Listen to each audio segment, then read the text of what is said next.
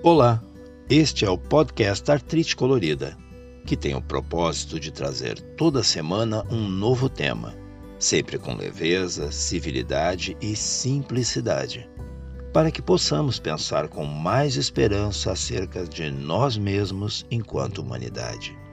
Meu nome é Paulo Medeiros e este é o meu convite: levarmos ao mundo aquilo que temos de melhor, começando agora.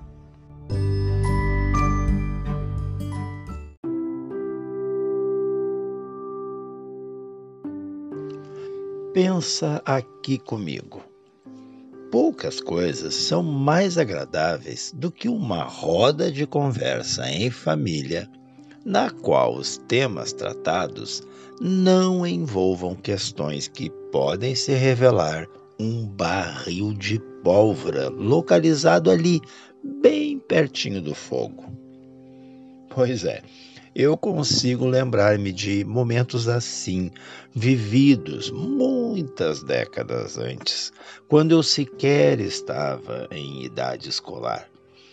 Lembro-me da família sentada ao redor da mesa, três gerações bem distintas: avós, pais e filhos, conversando acerca de fatos ocorridos quando os mais velhos eram, então, os jovens. As crianças presentes, eu inclusive, adoravam ouvir as histórias que costumavam girar em torno de fatos ou seres fantásticos. Seres estes que os mais velhos garantiam ter visto, ou, no mínimo, mencionavam conhecer alguém que cruzara com algum deles, geralmente à noite.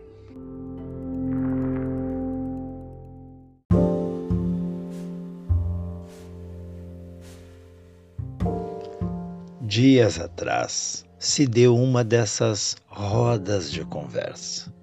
Nessa ocasião, já sem aquela geração mais velha, que já partiu, infelizmente.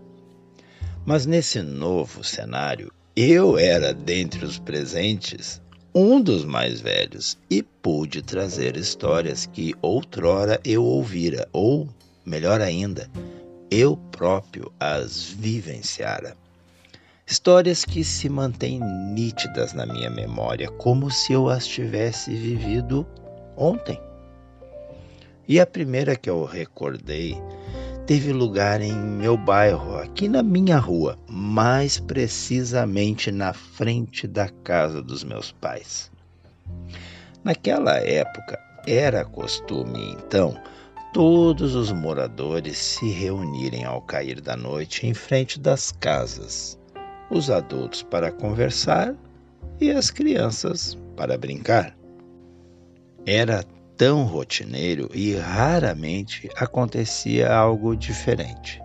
Nós, as crianças, já sabíamos a que horas iríamos brincar, quais seriam as brincadeiras e quando voltaríamos juntos dos adultos para as nossas casas.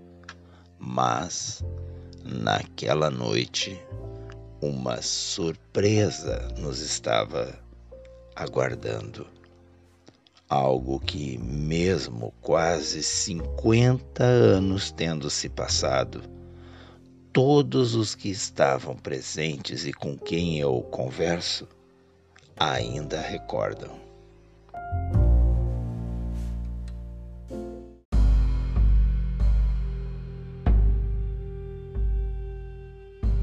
Nós estávamos brincando de pegar ou de pega-ajuda. Depende de como você chama aquela brincadeira em que uma pessoa tenta pegar outra que, ao ser pega, precisará auxiliar o primeiro a pegar outra pessoa e mais outra, e assim vai crescendo o número de pessoas que vão pegando, até que só resta um para ser pego. Pois foi durante essa brincadeira que eu recordo de ouvir no meio da gritaria alegre que geralmente criança faz ao brincar ativamente, a voz do meu irmão que dizia: Olha, olha! Pois é, meu irmão falava alto, gritava para chamar a atenção. Ele apontava na direção oeste, em direção de algo, algo que em muito lembrava a lua cheia despontando no horizonte, e ele dizia: Olha, olha a lua nascendo ao contrário. Pois é, como a lua nasce no leste, o meu irmão percebeu desde o primeiro instante que algo não correspondia ao que todos sabiam sobre nascente e poente, tanto da lua quanto do sol. E em questão de segundos, todos se calaram, todos. Se fez o maior silêncio entre adultos e crianças. E se puseram a olhar estupefatos para a, entre aspas, lua que surgia imensa, linda, lá no horizonte, mas, como bem sinalizou meu irmão, no lado errado. E a dita lua, que não era lua, foi subindo, cortando o céu escuro cada vez mais rápido, numa velocidade bem acima daquela que estamos acostumados ao vislumbrar a lua cheia despontando no horizonte. Pois quando ela já cruzara a metade do céu noturno e se dirigia para o leste, notamos que de repente o movimento cessou. Ela parou por alguns instantes e, de repente, cruzou o restante do céu em uma velocidade estonteante, a ponto de deixar um tênue rastro que lembrava pequenas estrelas, quase uma poeira cósmica cintilante. Ao desaparecer, o silêncio deu lugar a dezenas de vozes, todas relatando o que viram, o que parecia ser, o que poderia ser. E por dias não se falou em outra coisa.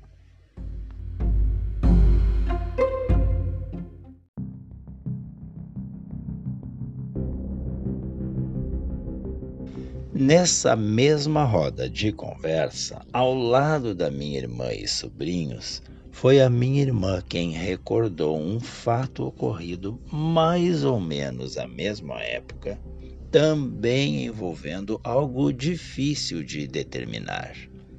Segundo ela relatou, e com riqueza de detalhes, numa determinada noite, quando novamente lá estavam as famílias na rua, todos viram no horizonte um objeto que surgiu primeiramente pequeno, mas que foi aumentando em tamanho e permitindo que todos o descrevessem mais tarde como se dois pratos fundos estivessem unidos, um de frente para o outro, ou seja, um prato fundo virado para cima e um segundo prato virado para baixo, sobre o primeiro.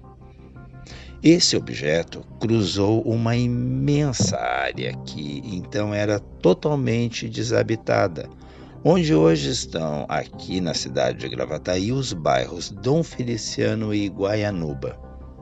E esse objeto dirigiu-se para um bairro ao lado, pequeno na ocasião, de nome Vila Natal. No dia seguinte, ficamos sabendo que, na Vila Natal, o objeto deslocou-se pelos ares em uma altitude tão baixa que, por vezes, tocava na copa das árvores. As crianças aqui do meu bairro pediam aos adultos que as levassem até a Vila Natal para que pudessem ver as árvores que perderam parte da sua copa. Desejo este que não foi atendido pelos adultos. Hoje eu penso que eles estavam experimentando algum receio em relação ao ocorrido, temendo pela segurança de todos, principalmente dos filhos.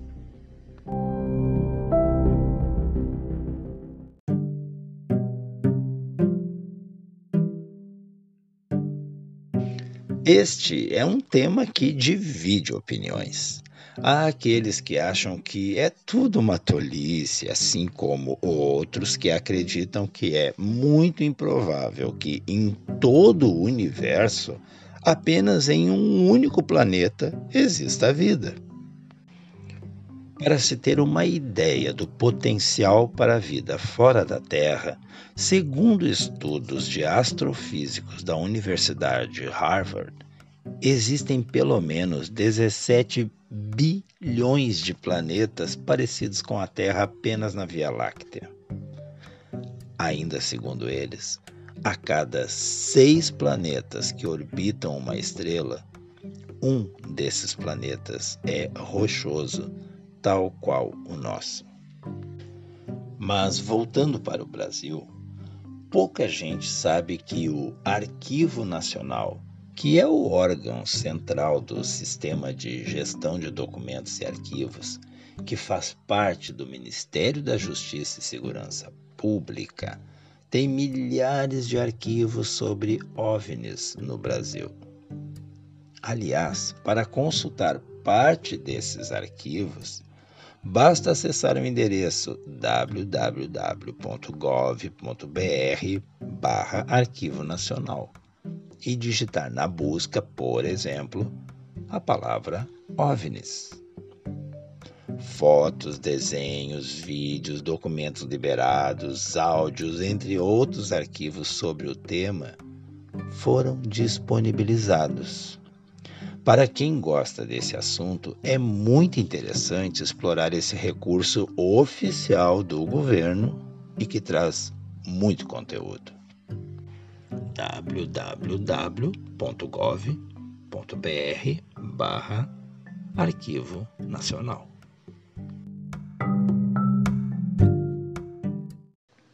A gente vai ouvir agora um áudio enviado por um amigo do podcast, o qual gentilmente compartilha conosco suas impressões e relação com esse assunto.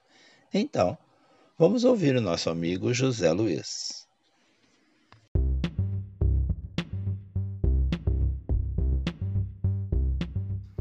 Querido Paulo, conforme solicitado, eu vou discorrer algumas ideias que eu tenho a respeito de extraterrestres. Uma coisa que eu tenho a te dizer é que essa, esse assunto sempre me fascinou. Eu lembro que o primeiro meu primeiro contato com esse com esse tema foi através de um filme, um filme de 1953, é, o dia em que a Terra parou. Uh, posteriormente a esse, teve um outro filme, Guerra dos Mundos, também da década de 50, que deu, foi baseado numa transmissão radiofônica que aterrorizou os Estados Unidos na década de 50 e era apenas uh, uma encenação. Passado essa fase, eu pessoalmente nunca tive um avistamento. Uh, as coisas que eu achei ter serem avistamentos de OVNIs nada mais eram que luzes de aviões e outras coisas completamente explicáveis, né? Mas, como eu já, falei, já falei o, o assunto me fascina. Uh, na década de 80, uh, ah, foi nos passado uma visão otimista dos contatos extraterrestres. Uh, todo mundo se deliciou vendo ET, o extraterrestre. Uh, um ser do bem que foi esquecido no nosso planeta, cujo único objetivo era voltar para o planeta natal dele. E para atingir esse fim, ele foi ajudado por um menininho. Uma visão simplista, né, ao meu ponto de vista. Né. Eu não tenho dados exatos tudo que eu estou falando é baseado em, em fragmentos que eu ouvi ali, ou li aqui ou ali. Uh, achei fascinante aquele filme O Contato, aonde as antenas captaram um padrão de sinais que só poderia ser gerado por, um, por seres inteligentes e baseado também nas ideias de Carl Sagan, né? Que quando perguntado existe vida lá fora e ele responde o universo é muito grande para tem muito espaço lá fora para que não exista outras, outros seres inteligentes. Já uma visão mais atual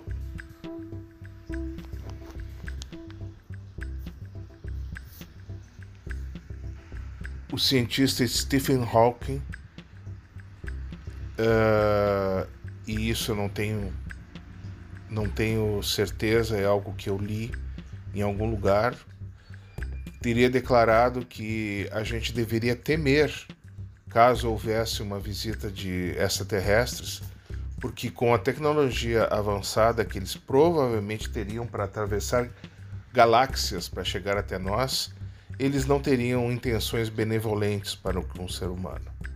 E as intenções deles seriam, sim, de dominação e sim de exploração dos recursos naturais do nosso planeta. Então, eu acho que com essa breve, esse breve relato eu contribuí um pouco, talvez, uh, para o enriquecimento desse espaço que é o podcast do Paulo. Tu tem que falar também, né, Penny?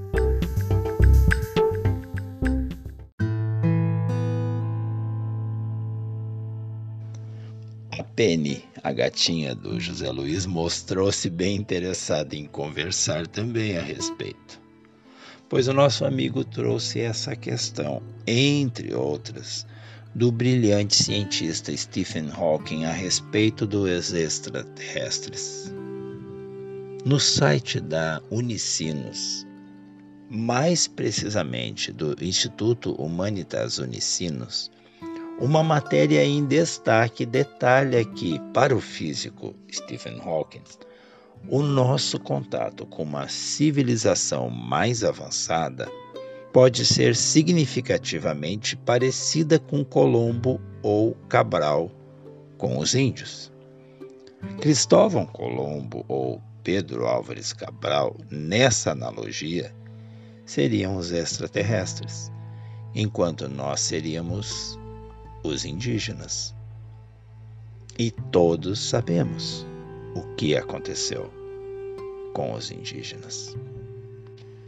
Eu, particularmente, sempre idealizei um primeiro contato com uma civilização de fora da Terra nos moldes do belo filme citado pelo José Luiz, a obra de Steven Spielberg, ET, o extraterrestre alguns pequenos desencontros, mas com um final feliz e a possibilidade de civilizações tão distintas conviverem harmoniosamente.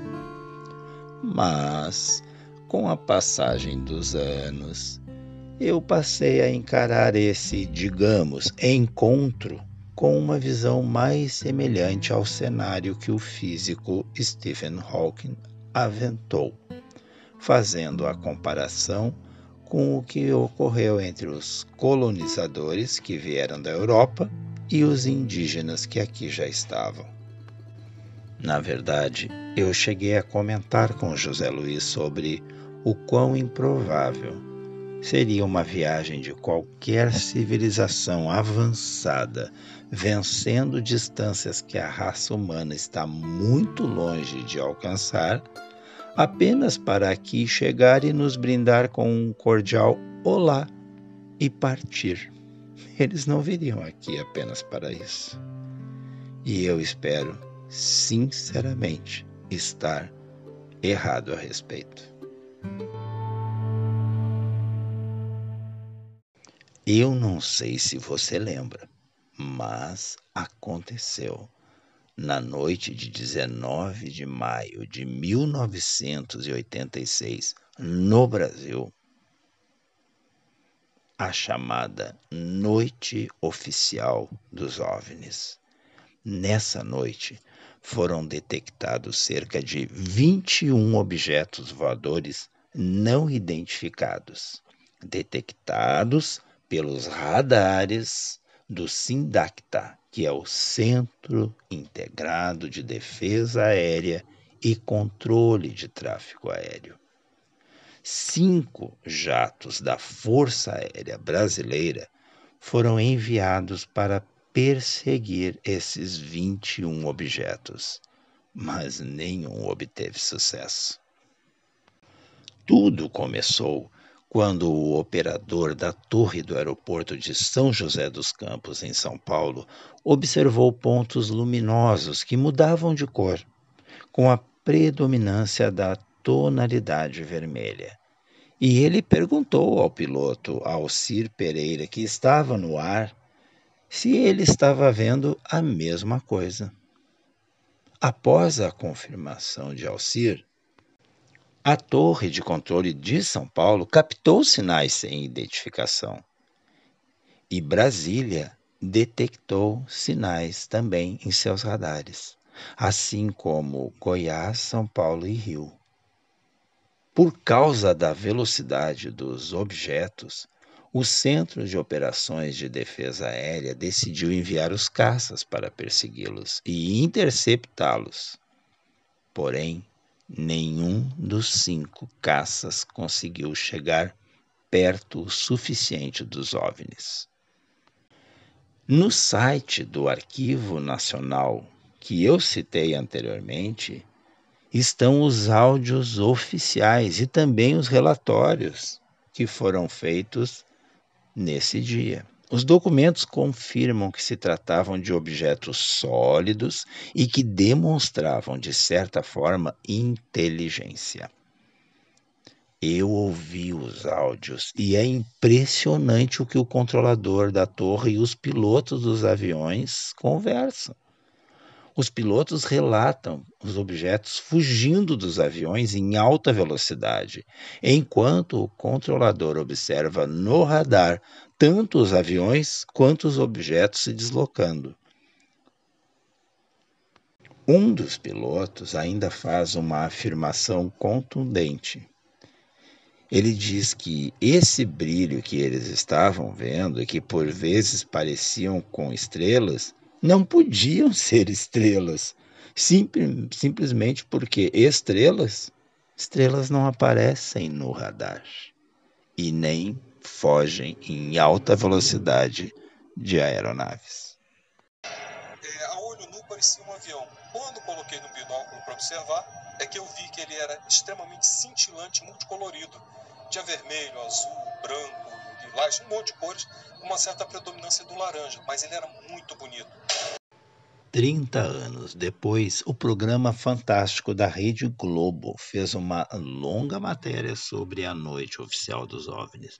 E é desse programa que eu tiro esse pequeno pedaço, essa pequena parte onde o controlador aéreo daquela ocasião faz uma revelação.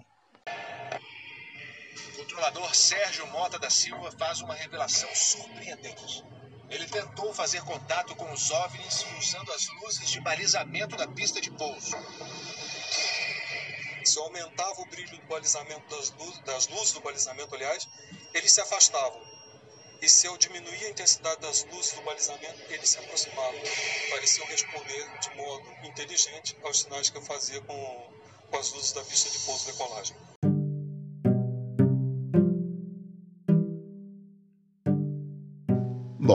Se você chegou até aqui no podcast, talvez já esteja se perguntando por que afinal estamos falando sobre esse assunto que aparentemente não tem nada a ver com a proposta do podcast.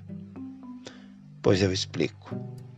Muita gente tem comentado que está cada vez mais difícil conversar com os familiares, sem esquecer do quanto pode ser igualmente delicado conversar com colegas e amigos. A princípio, nenhum assunto deveria causar rompimentos entre irmãos, entre pais e filhos, entre namorados, amigos ou colegas. Algumas pessoas, porém, parecem obcecadas em trazer para uma roda de conversa sempre os assuntos mais espinhosos, não é verdade? Via de regra, a partir do seu ponto de vista particular, não aceitando uma opinião divergente da sua. Pois é, basta isso e vai estar instalada a desavença.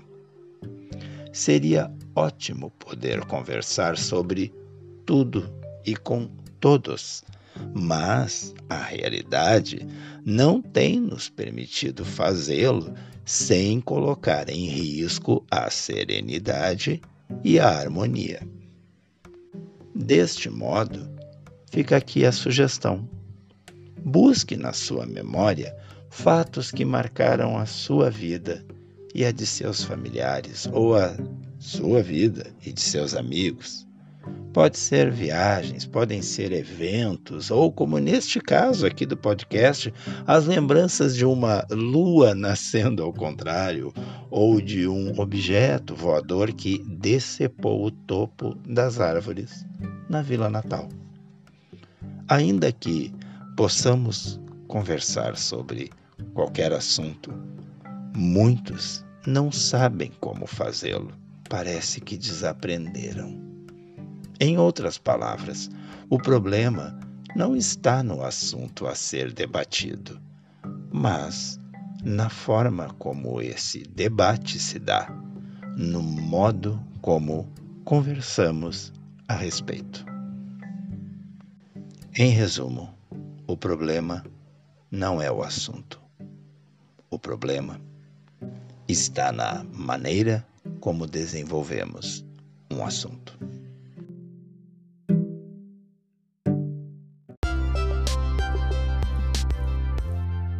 E este foi o episódio de hoje do podcast Artrite Colorida. Com este tema tão inusitado, eu proponho que as pessoas voltem a conversar num tom mais respeitoso, mais harmonioso, sobre qualquer assunto antes de dizer que não dá, que é impossível, pense se não é você quem está contribuindo para que a desavença que se faz presente em sua família, entre amigos, etc., exista. Quando pensar que o problema são os outros, lembre-se de que você é o outro no ponto de vista de quem conversa contigo. É, não seja o intolerante que não aceita as verdades que não são as suas. Eu tenho tentado não ser este intolerante. E você? Você não é o centro do universo. Eu não sou o centro do universo. Sequer somos o centro da vida de outras tantas pessoas. Então, mais diálogo, mais respeito mais serenidade e alegria. E principalmente, mais leveza. Que tenhamos uma semana abençoada e até o próximo domingo. Tchau, tchau.